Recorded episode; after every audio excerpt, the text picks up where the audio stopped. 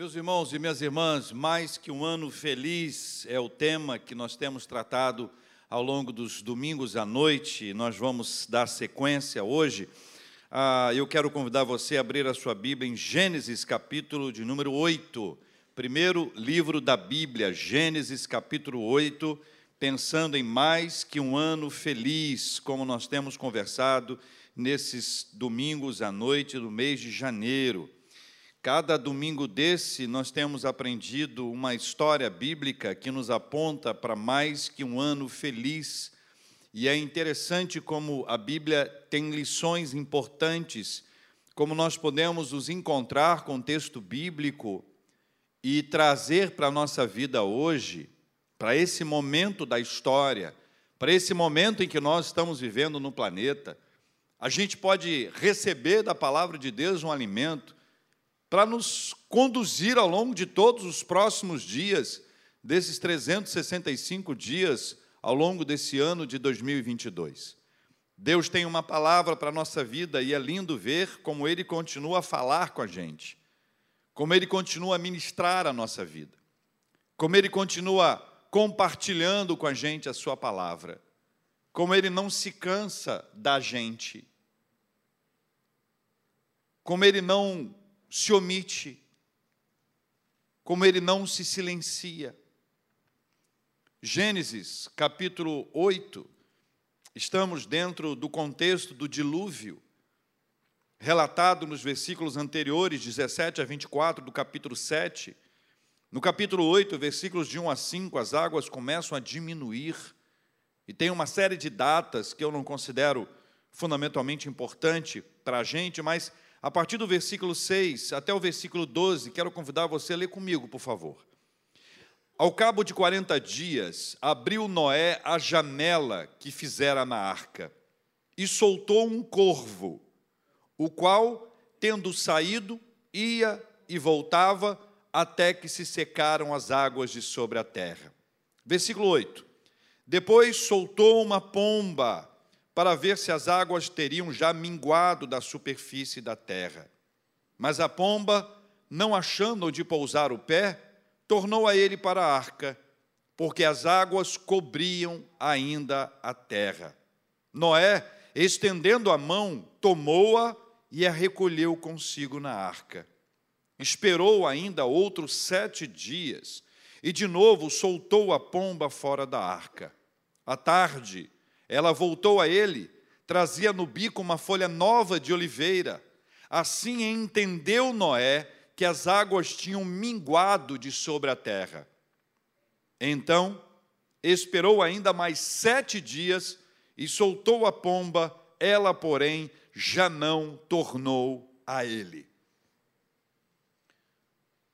Um escritor, falando sobre a arca e o dilúvio, disse: no dia em que veio o dilúvio sobre a terra, havia apenas um lugar seguro: a arca de Noé. Todos os outros lugares ou dependências, montanhas, torres, árvores, jangadas, barcos eram inúteis. Da mesma forma, há um esconderijo para onde o pecador que deseja escapar da fúria do Pai deve ir: Jesus Cristo mais que um ano feliz? Três argumentos. Primeiro, um ano para aprender a depender do Senhor. Um ano para aprender a depender do Senhor. O dilúvio foi uma escola da dependência de Deus. O dilúvio foi uma escola de dependência de Deus não havia o que fazer para além da arca.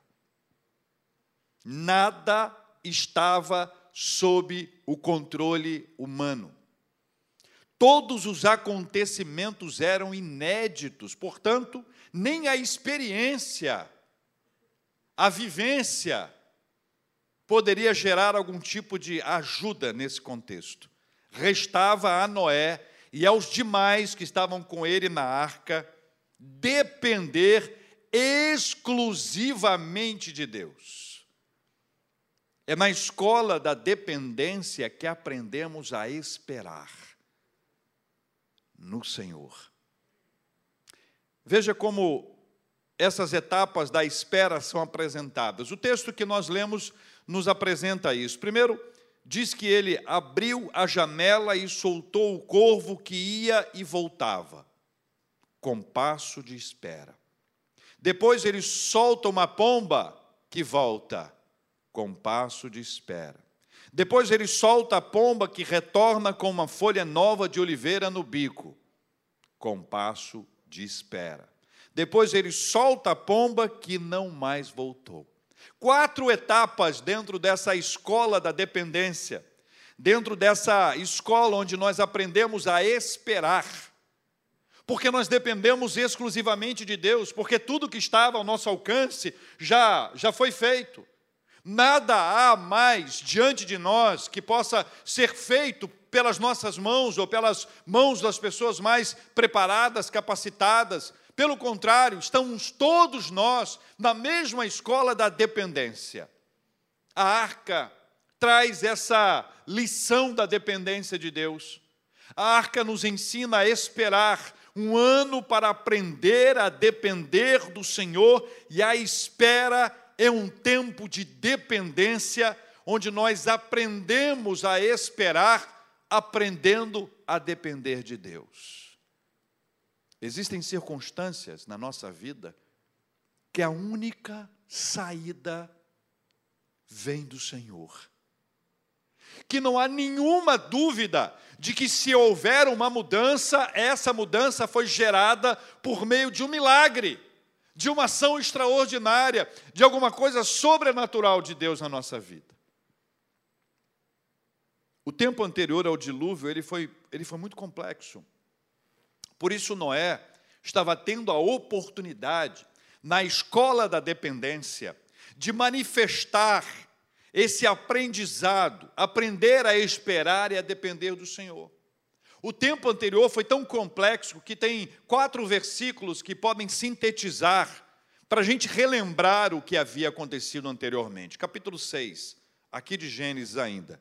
Versículos 5 e 6 contam assim: Viu o Senhor que a maldade do homem se havia multiplicado na terra e que era continuamente mal todo o desígnio do seu coração.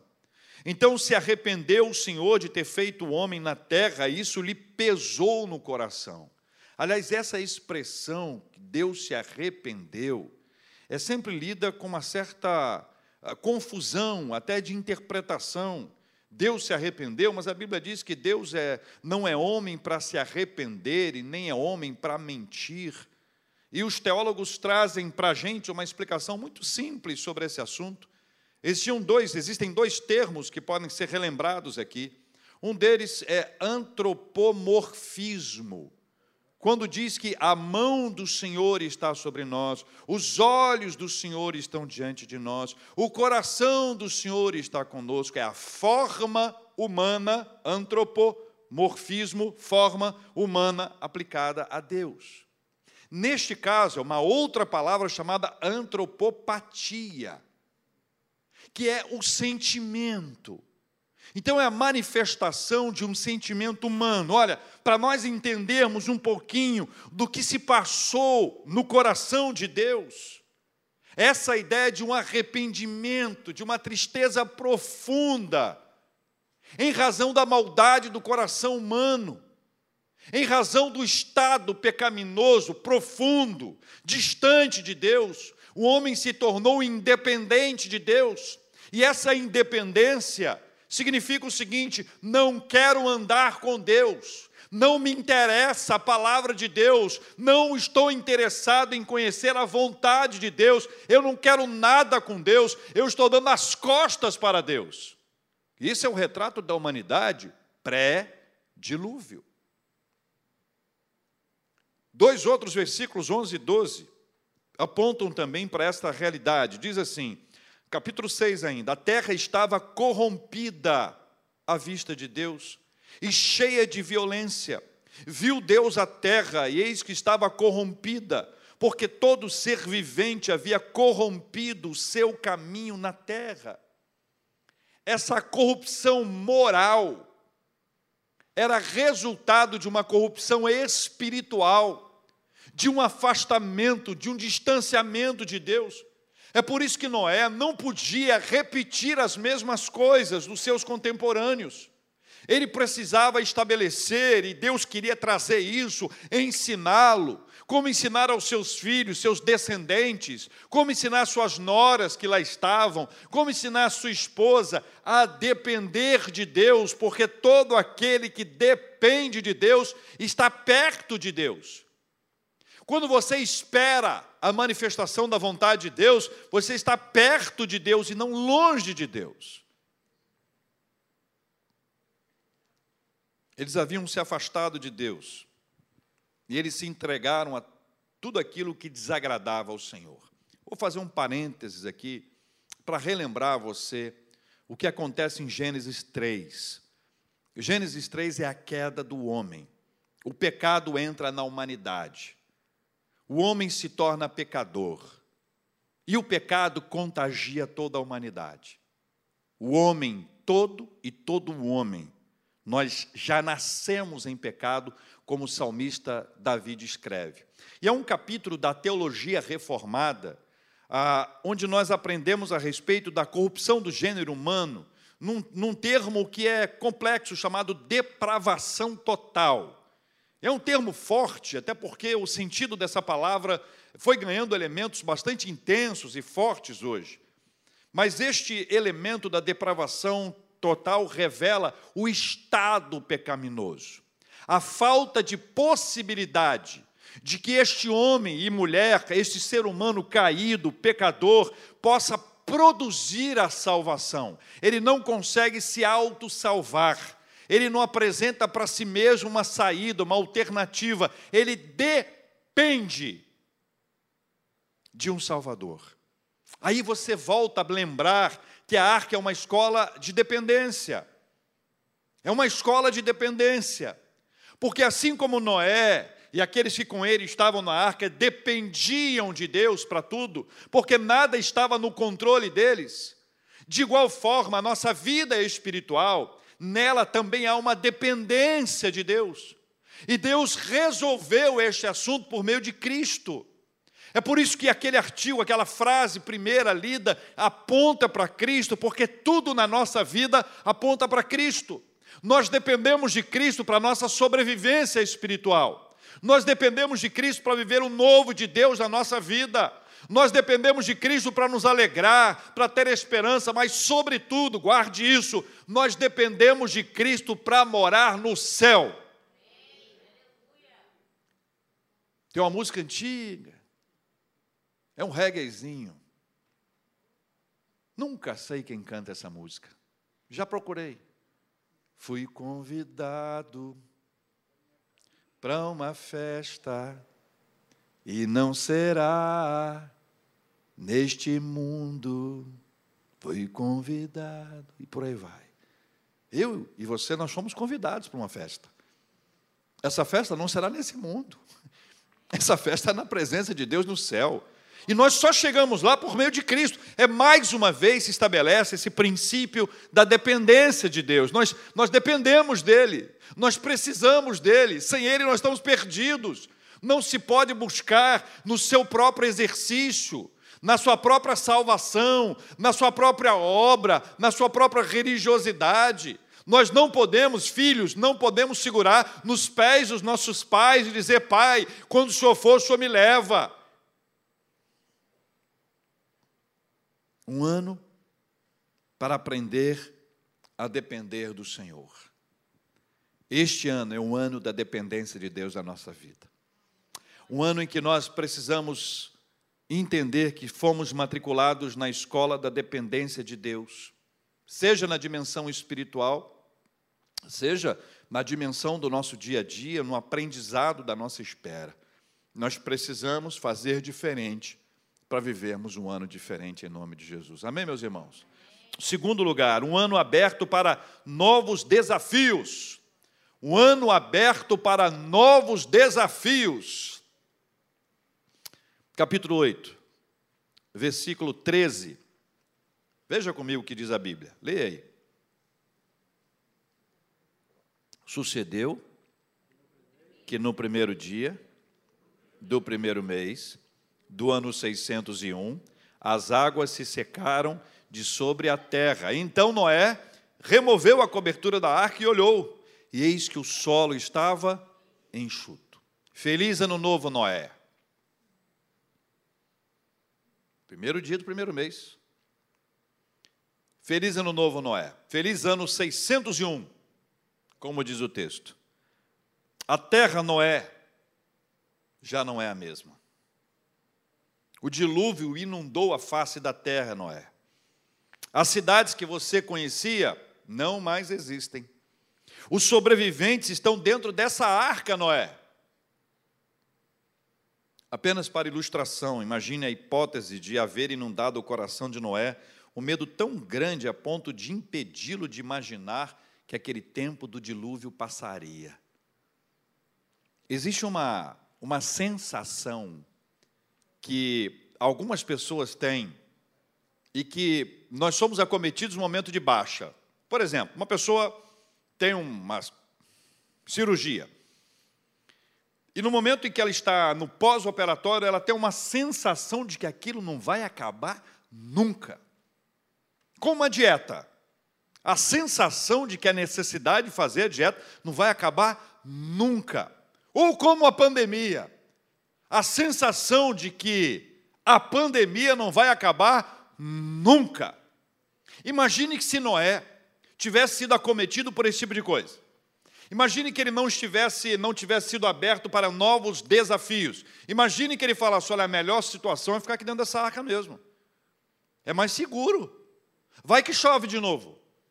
Quem é que controla a chuva? Ele foi apresentado a chuva, ele não conhecia a chuva. A chuva veio e começou a inundar, e chove, chove, sobe água, e desce água, e inunda todo. Imagine se ele tivesse uma visão afunilada aquela visão de túnel, onde a pessoa acha que não existe mais outra coisa senão aquela que está diante da sua visão e que nos impede de avançar, nos impede de ter a nossa visão ampliada. Ela é afunilada, ela é estreitada, e exatamente porque é afunilada ou é estreitada, parece não haver nenhuma outra alternativa.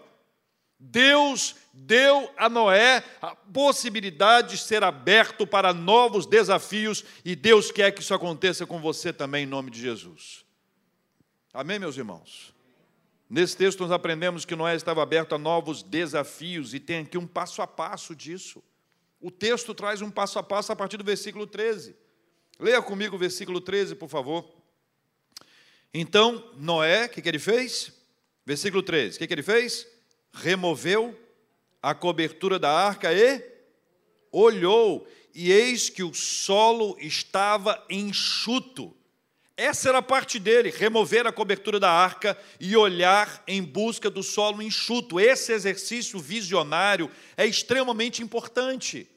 Ao abrir, ao remover a cobertura e olhar em busca do solo enxuto, ele estava fazendo a parte dele no processo. E essa é uma parte fundamental. É a parte do visionário, a parte daquele que vai enxergar, que vai em busca da mudança do solo, que vai mudando, em busca da mudança das circunstâncias. É aquele que faz a leitura do ambiente. E aqui tem dois pontos interessantes. Primeiro, ela precisa se inteirar da real situação da terra. A pomba trouxe inicialmente uma folha de oliveira nova depois a pomba foi embora, ele remove a arca, ele começa a ver. Ele precisa estar constatando aquilo ali, essa é a parte humana, é o nosso planejamento. Quando a Bíblia diz que o coração do homem pode fazer planos, mas a resposta vem do Senhor, é que o Senhor nos ajuda a fazer planos. Só que a maioria de nós não faz planos, faz objetivos. Quer ver uma diferença? Imagine bem que você diga assim: este ano eu vou ler a Bíblia inteira. Inteira. Ótimo, parabéns. Isso é um plano ou esse é um objetivo? Quando que isso se torna um plano? Quando você começa a montar um cronograma disso. Ou você pega o nosso aplicativo, o novo aplicativo da nossa igreja, e acha ali um plano de leitura. O plano de leitura é um exemplo maravilhoso para a gente compreender a diferença entre objetivo e plano. O coração do homem pode fazer planos, mas a maioria não faz. A maioria faz objetivos. A maioria estabelece alvos, mas não um plano. Qual é o plano? O plano é o que nos leva ao planejamento. Vamos planejar então. Então vamos fazer o seguinte: olha, segunda-feira eu vou ler 10 capítulos, terça eu vou ler mais 10 capítulos, e aí você estabelece: vou começar a ler Gênesis, ou vou começar a ler Mateus, ou vou ler um capítulo de um, um capítulo de outro. É um plano. O plano é isso. Então, à medida que ele abre, ele remove a arca, ele passa a enxergar as coisas que estão diante dele. Mas há um segundo detalhe extraordinário.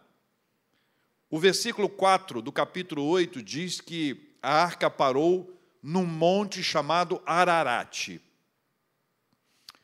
Qual é a aplicação que nós temos? Quando a arca para ali, Noé tem, a partir desse momento em que ele remove a arca, ponto de vista que Deus quer que ele tenha. Quem estaciona a arca no Monte Ararat é o Senhor. É o Senhor que comanda todo o dilúvio, aquela inundação toda, até que para de chover. A arca para no monte Ararat, a partir do momento que ele remove a cobertura e olha, ele está olhando segundo a perspectiva divina. E esse é um aprendizado para a vida inteira. Nós precisamos desenvolver a habilidade de ter a perspectiva divina e não humana porque o coração do homem faz planos, mas a resposta certa vem do Senhor. Quantos de vocês conhecem a história de Ló? Ló era sobrinho de um grande homem de Deus cujo nome era Abraão. Ló, sobrinho de Abraão, vem com ele. Chega um momento em que eles estão tão ricos, tão prósperos, tem tantos animais, tantos servos, começou uma complicação, uma coisa agitada, eles não podiam mais andar juntos. Eles dependiam da mesma, dos, dos mesmos espaços, e aí você começa a ter problemas por causa disso. E aí Abraão chamou Ló e disse: Pode escolher. Ló olhou e viu aquilo que qualquer um de nós consegue ver: as campinas verdes. Era um povo que trabalhava com, com os animais, pe, pecuária, com área agrícola, né, agropecuária. Enxergou aquilo, é óbvio. Enxergou segundo os seus olhos. E foi para um lugar que depois se tornou famoso no mundo inteiro, chamado Sodoma e Gomorra. Abraão não escolheu segundo os seus olhos. Deus deu a ele a possibilidade de ouvir, de perceber e de seguir a perspectiva do Senhor. Então, à medida que ele foi caminhando, que ele foi plantando, que ele foi semeando, que ele foi desenvolvendo, ele foi seguindo a perspectiva divina. E aqui é uma mudança completa, gente. Porque a perspectiva divina nos ajuda a enxergar aquilo que Deus quer que a gente veja. E Deus é aquele que vai abrindo portas, abrindo os nossos olhares, vai nos permitindo enxergar de forma extraordinária aqueles segredos, aquele cantinho que, do nosso ponto de vista, nós não conseguimos ver. Aí Deus abre, nos coloca numa posição geograficamente estratégica para a partir dela enxergar, como fez com Noé no Monte Ararat. O versículo 14 até o versículo 17 diz assim: E aos 27 dias do segundo mês a terra estava seca. Então disse Deus a Noé: Sai da arca, e contigo tua mulher e teus filhos, as mulheres de teus filhos. E fala sobre os animais, e termina dizendo: Sede fecundos e nelas se multipliquem. Na escola da dependência de Deus, Noé aprendeu a ouvir a voz de Deus, a esperar a voz de Deus. Ele só deixou a arca depois que Deus determinou que ele saísse da arca. Caso ele se precipitasse, ele encontraria uma terra ainda não seca e não preparada para o recomeço. Caso ele se precipitasse, a terra não estaria enxuta, preparada para a vida que seria iniciada a partir de então agir antes de ouvir a direção de Deus, ainda que com boa intenção, é se entregar ao tempo errado. A coisa certa, no tempo errado, não vai dar certo. Mas a coisa certa, no tempo certo, sob a bênção do Senhor, Deus vai nos abençoar. Há uma história impressionante no livro de Josué, que envolve uma ordem de Deus, a desobediência ou a incapacidade de esperar. Você deve conhecer a história de Jericó, uma cidade cujas muralhas eram intransponíveis. E antes de que Jericó fosse destruída e tomada, ah, Deus deu algumas ordens claras. Uma delas era não tomar nenhum dos despojos que estavam ali. Aquilo que fosse precioso seria consagrado a Deus, mas nenhuma das, dos bens, nenhum dos despojos poderiam ser levados para o acampamento sob pena de amaldiçoar o acampamento. E aí tem um soldado chamado Acã, que diante de tudo aquilo que estava ali, ao alcance dele, ele toma aqueles despojos e leva para sua casa e esconde debaixo da sua tenda. E o texto bíblico diz que na batalha seguinte contra a cidade de Ai, uma batalha básica e bem simples comparativamente à anterior, o povo de Deus foi derrotado de forma intensa, humilhante, saíram correndo de lá, os que sobreviveram. Josué entendeu que havia um problema espiritual, que a derrota do povo não foi por falta de habilidade, ou por incompetência bélica, ou que os soldados não se engajaram nessa luta, mas foi um problema espiritual. E Deus foi revelando porque Ele revela. Deus foi revelando, revelando, revelando, até que se descobriu que foi o Acã que tomou isso. E as consequências vieram sobre a vida dele e sobre a família dele, como as consequências dos seus atos impactaram vidas e famílias anteriormente. O que Acã não sabia e não conseguiu descobrir é que na batalha seguinte, a ordem de Deus foi: tomem todos os despojos que vocês quiserem tomar. É como se a gente pudesse falar para ele assim: Acã, era só você ter esperado um pouquinho, Acã. Você devia ter esperado só mais um pouquinho. A precipitação de Noé conduziria ele, os seus filhos, a sua esposa e toda aquela ação divina que ali estava sendo manifestada a um lugar de absoluto equívoco. Versículos 18 e 19: Saiu, pois, Noé com seus filhos, sua mulher e as mulheres de seus filhos, e também saíram da arca todos os animais, todos os répteis, todas as aves e tudo que se move sobre a terra, segundo as suas famílias. Havia muito trabalho pela frente. E era importante que Noé e os demais estivessem abertos a novos desafios. Eles precisavam fazer muitas coisas, muitas coisas e muitas coisas diferentes da forma que eram feitas ou das formas da forma como eram feitas anteriormente. Primeiro era preciso ter a visão sob o ponto de vista divino. Segundo, era preciso seguir a orientação de Deus. Terceiro, era preciso colocar isso em prática. Agora você sabe que colocar em prática dá trabalho. Por isso que quando nós pensamos em colocar em prática, segundo o texto, não há lugar para procrastinação e nem para preguiça. Se por um lado não pode haver precipitação, por outro não pode haver procrastinação. Também não pode haver preguiça. Nós precisamos encarar essa realidade daqueles que vivem a questão da procrastinação ou da coisa da preguiça como elemento que deve ser abandonado sob pena de nós não conseguirmos viver os novos desafios que Deus tem para nós. Por isso, mais que um ano feliz, um ano aberto para novos desafios. Amém, meus irmãos? Terceiro e último, um ano inteiro de compromisso com Deus. Um ano inteiro de compromisso com Deus capítulo 6, versículos 8 e 9 nos mostram, nos lembram que Noé andava com Deus. Noé já conhecia Deus.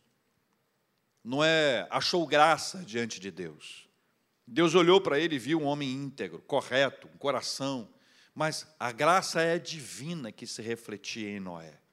Não se trata de meritocracia, se trata da graça divina que se manifestou na vida dele. Mas veja, o capítulo 8, versículo 20 diz que levantou Noé um altar ao Senhor e, tomando de animais limpos e aves limpas, ofereceu holocausto sobre o altar.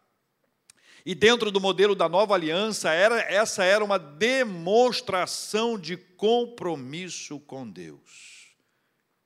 Compromisso espiritual. A devoção de Noé exemplifica o seu objetivo em continuar caminhando com Deus, como está no capítulo 6, versículos 8 e 9. E aqui a gente aprende um princípio muito importante. O compromisso com Deus é como, é como as primícias, é como a primeira coisa, é como aquilo que é prioridade, aquilo que é essencial, aquilo que nós não vivemos distantes, não podemos abandonar, não pode ficar em segundo plano, não pode ser mais tarde, não pode ser amanhã, não pode ser quando der tempo, não pode ser quando for possível. O compromisso espiritual é a prioridade da nossa vida. Noé sai da arca e o seu primeiro ato é oferecer um sacrifício ao Senhor, é adorar a Deus, é celebrar na presença de Deus, é separar um tempo, é investir tempo, é construir um ambiente para estar na presença de Deus, é não tornar isso uma coisa superficial, uma vírgula na sua história. Se der tempo, eu faço. Esta é uma questão que precisa ser enfrentada por nós para vivermos um ano mais que feliz. Noé poderia trazer à memória a sua experiência do passado, os momentos que antecederam ao dilúvio, o tempo em que ele ofereceu o sacrifício ao Senhor, o seu tempo de adoração a Deus, o compromisso espiritual. Ele não vive de passado, o compromisso espiritual vive do presente a nossa experiência anterior, o nosso tempo na presença de Deus nunca é esquecido, ele não é negligenciado, ele não é abandonado, ele é trazido para hoje. Mas hoje nós temos que renovar o nosso compromisso espiritual com Deus para vivermos um ano mais que feliz. Então não se pode imaginar, nem de longe, a hipótese de que o meu compromisso espiritual acontece se der tempo conforme for. Amanhã eu começo.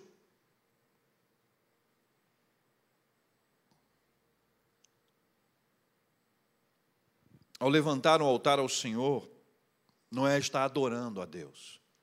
E eu lembro de Jesus, lá em João 4, falando sobre isso. E ele diz que vem a hora e já chegou em que os verdadeiros adoradores adorarão ao Pai em espírito e em verdade. E termina esse, esse, esse trecho do versículo 23, dizendo assim: porque são, capítulo 4, 23 de João, porque são estes que o Pai procura para seus adoradores. Deixa eu te contar um negócio que você já sabe. O Pai não procura adoração, adoração ele já tem. Como nós ouvimos recentemente, Isaías 6 diz que os anjos, serafins, a turma canta lá. Glória a Deus nas maiores alturas. Adoração ele já tem. Sabe o que o pai quer? Adorador. essência, é a vida, é compromisso, é primícia, é prioridade, é importante, é valioso. Eu não abro mão, não deixo em segundo plano, se der eu vou, se. Não, é essencial na nossa vida. E esta é a última lição desse texto para nós. Para Noé era importante separar esse tempo e estabelecer um compromisso espiritual com Deus, mais que um ano feliz, um ano de compromisso com Deus. Esse compromisso com Deus é tão interessante, tão importante, gente, que quando você vira a página, no capítulo 9, e você vê que o título do capítulo 9 é Aliança de Deus com Noé. Significa que, na sequência desse compromisso, desse compromisso espiritual estabelecido, Deus firmou uma aliança com Noé.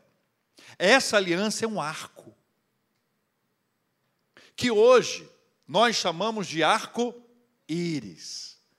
E arco-íris se deve à mitologia grega Colocaram Íris nessa história, a deusa, a mensageira. Então ela, quando o arco-íris aparece, essa ideia de que uma mensagem está sendo entregue. Hoje, o arco-íris se tornou um símbolo de um segmento que deve ser respeitado. Como todos devemos respeitar a todos. Não quer dizer que há concordância, mas respeito é essencial. O arco é o arco da aliança, Cada vez que você olhar para o céu e perceber esse arco se manifestando no céu, você vai se lembrar da aliança de Deus com Noé, de Deus com a humanidade, que foi resultado, foi na sequência, foi posterior ao momento em que ele separou, descendo da arca, colocando os pés na terra outra vez, a terra seca, a terra enxuta, estabeleceu ali um altar ao Senhor e adorou a Deus, porque estava estabelecido para a vida dele, a partir daquele instante não poderia haver outro momento mais importante que aquele para se restabelecer o seu compromisso espiritual. Noé já andava com Deus. Não era um fato novo andar com Deus, mas era importante marcar: este ano é o meu ano de compromisso espiritual com Deus. Três argumentos simples. Primeiro, mais que um ano feliz, um ano para aprender a depender do Senhor. Segundo, um ano aberto para novos desafios. Terceiro, um ano inteiro de compromisso com Deus. Se você concorda, diga amém.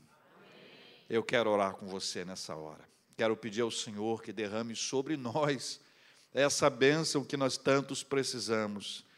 Nós fomos matriculados, assim como Noé, na escola da dependência de Deus. Cá entre nós, você e eu aqui, a pandemia se tornou para nós uma escola de dependência de Deus. Nós não podemos esquecer do que nós temos aprendido ao longo desses últimos anos. Esteja aberto para novos desafios.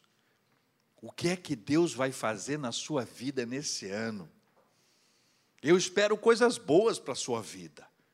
Eu declaro a bênção de Deus. Eu oro ao Senhor para que você seja muito abençoado, abençoada neste novo ano. Agora, esteja aberto para os novos desafios. Restabeleça ou estabeleça um ano inteiro de compromisso com Deus. Eu quero orar com você. Quero convidar você a deixar o seu lugar e vir aqui à frente. Nós vamos orar por esse motivo. Como vamos orar as nossas orações de súplicas, o nosso clamor à presença de Deus, como temos feito. E também vamos agradecer, porque Deus tem sido generoso e tem nos abençoado grandemente. Pode deixar o seu lugar e venha, nós vamos orar juntos em nome de Jesus. Sua misericórdia se renova, Sua misericórdia se renova, faz tudo novo, faz tudo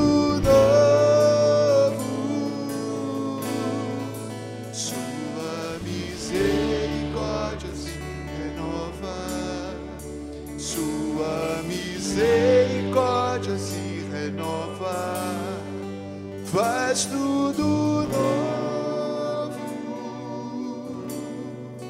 faz tudo novo. Mais que um ano feliz, um ano para aprender a depender do Senhor. Ore por isso. Feche seus olhos. Diga para o Senhor: Eu dependo do Senhor para a salvação, para a vida diária eu dependo do Senhor. Um ano aberto para novos desafios. Deus tem coisa boa para você nesse ano. Novas portas, novas oportunidades. Esteja aberto para enxergar. Abra a janela, abra a arca Olhe, mas olhe sob o ponto de vista divino e não humano. Compromisso com Deus. A partir de agora, hoje, para começar hoje, hoje, hoje, hoje, em nome de Jesus. Pai de amor, nós oramos aqui com os nossos irmãos e irmãs, presencialmente ou remotamente. nós pedimos que o Senhor venha visitar com a sabedoria, a graça, a direção da parte do Senhor para a nossa vida. Porque, Senhor, nem sempre para nós é fácil esperar. A gente tem a tendência de precipitação, como a gente também enfrenta o problema da procrastinação. E a gente fica entre uma coisa e outra, a gente precisa aprender nessa escola da dependência a esperar. E quando ouvirmos a palavra do Senhor, estarmos prontos para agir. Queremos declarar que estamos abertos para novos desafios, Senhor. O que o Senhor quiser fazer por meio da gente, o que o Senhor quiser fazer por meio da nossa igreja, o que o Senhor quiser fazer por meio de cada um de nós, nós estamos abertos a novos desafios em nome de Jesus. Senhor Deus, nós queremos reafirmar o nosso compromisso com o Senhor. Compromisso que é individual e que também é dessa igreja. Essa igreja pertence ao Senhor. É o Senhor quem a dirige, é o Senhor quem a governa. Nós não queremos agir segundo as nossas melhores intenções, mas queremos que o nome do Senhor seja glorificado por meio dessa igreja e que o Senhor dirija os passos dessa comunidade para a glória do teu santo nome, em nome de Jesus. Mas eu quero lá também pelos meus irmãos, Pai, porque há muita gente marcando para começar o compromisso amanhã. Há muita gente que virou fogo de palha, começa a falar, começa a esquentar e apaga. E eu quero pedir ao Senhor que essa seja uma hora, uma noite, esse seja um momento, para aqueles que com a gente estão, que sejam pelo Espírito Santo do Senhor impulsionados a assumirem um compromisso verdadeiro com o Senhor, em nome de Jesus. Ora, Deus, pela, pela saúde de cada um de nós.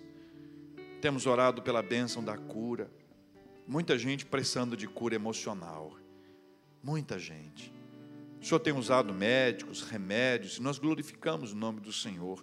E pedimos que, para além disso, para além dos médicos, para além dos remédios, o Senhor, o Senhor venha ministrar a mente daqueles que estão sendo dominados por uma questão emocional, por uma questão da nossa mente. Deus querido, há tanta gente nesta hora preocupado com o que vai acontecer. É natural que a gente fique preocupado. Mas eu quero dizer ao Senhor que nós dependemos do Senhor e vamos descansar na presença do Senhor, porque nós confiamos no Senhor. O Senhor tem todo o poder para dirigir a nossa vida. Nós queremos ir atrás do Senhor e não na frente. Queremos orar pela cura física, Senhor. Opera para que cada organismo possa responder de forma adequada, para que cada, cada órgão possa devidamente ajustado funcionar. Pai, nós oramos em nome de Jesus pelos profissionais da área de saúde, tão importantes. Cuida de cada um deles, Pai, em nome de Jesus. Nós queremos agradecer, ó Deus, por tudo que o Senhor tem feito na nossa vida profissional. Pedimos que o Senhor continue abrindo portas, Senhor Deus, preparando a gente para esses novos desafios profissionais, novas estações profissionais da nossa vida. Nós queremos entregar, consagrar e agradecer ao Senhor. Também agradecemos pelos aniversariantes de vida e de casamento. Te agradecemos, ó Deus, pelas bênçãos recebidas na presença do Senhor e com alegria queremos declarar que os nossos pedidos apresentados, súplicas entregues ao Senhor, se for da vontade do Senhor, essa bênção chegará. Se demorar, o Senhor vai nos dar paciência. E se não for da vontade do Senhor, o Senhor vai nos dar a paz. Por isso nós declaramos e agradecemos, orando em nome de Jesus. Amém. Deus abençoe.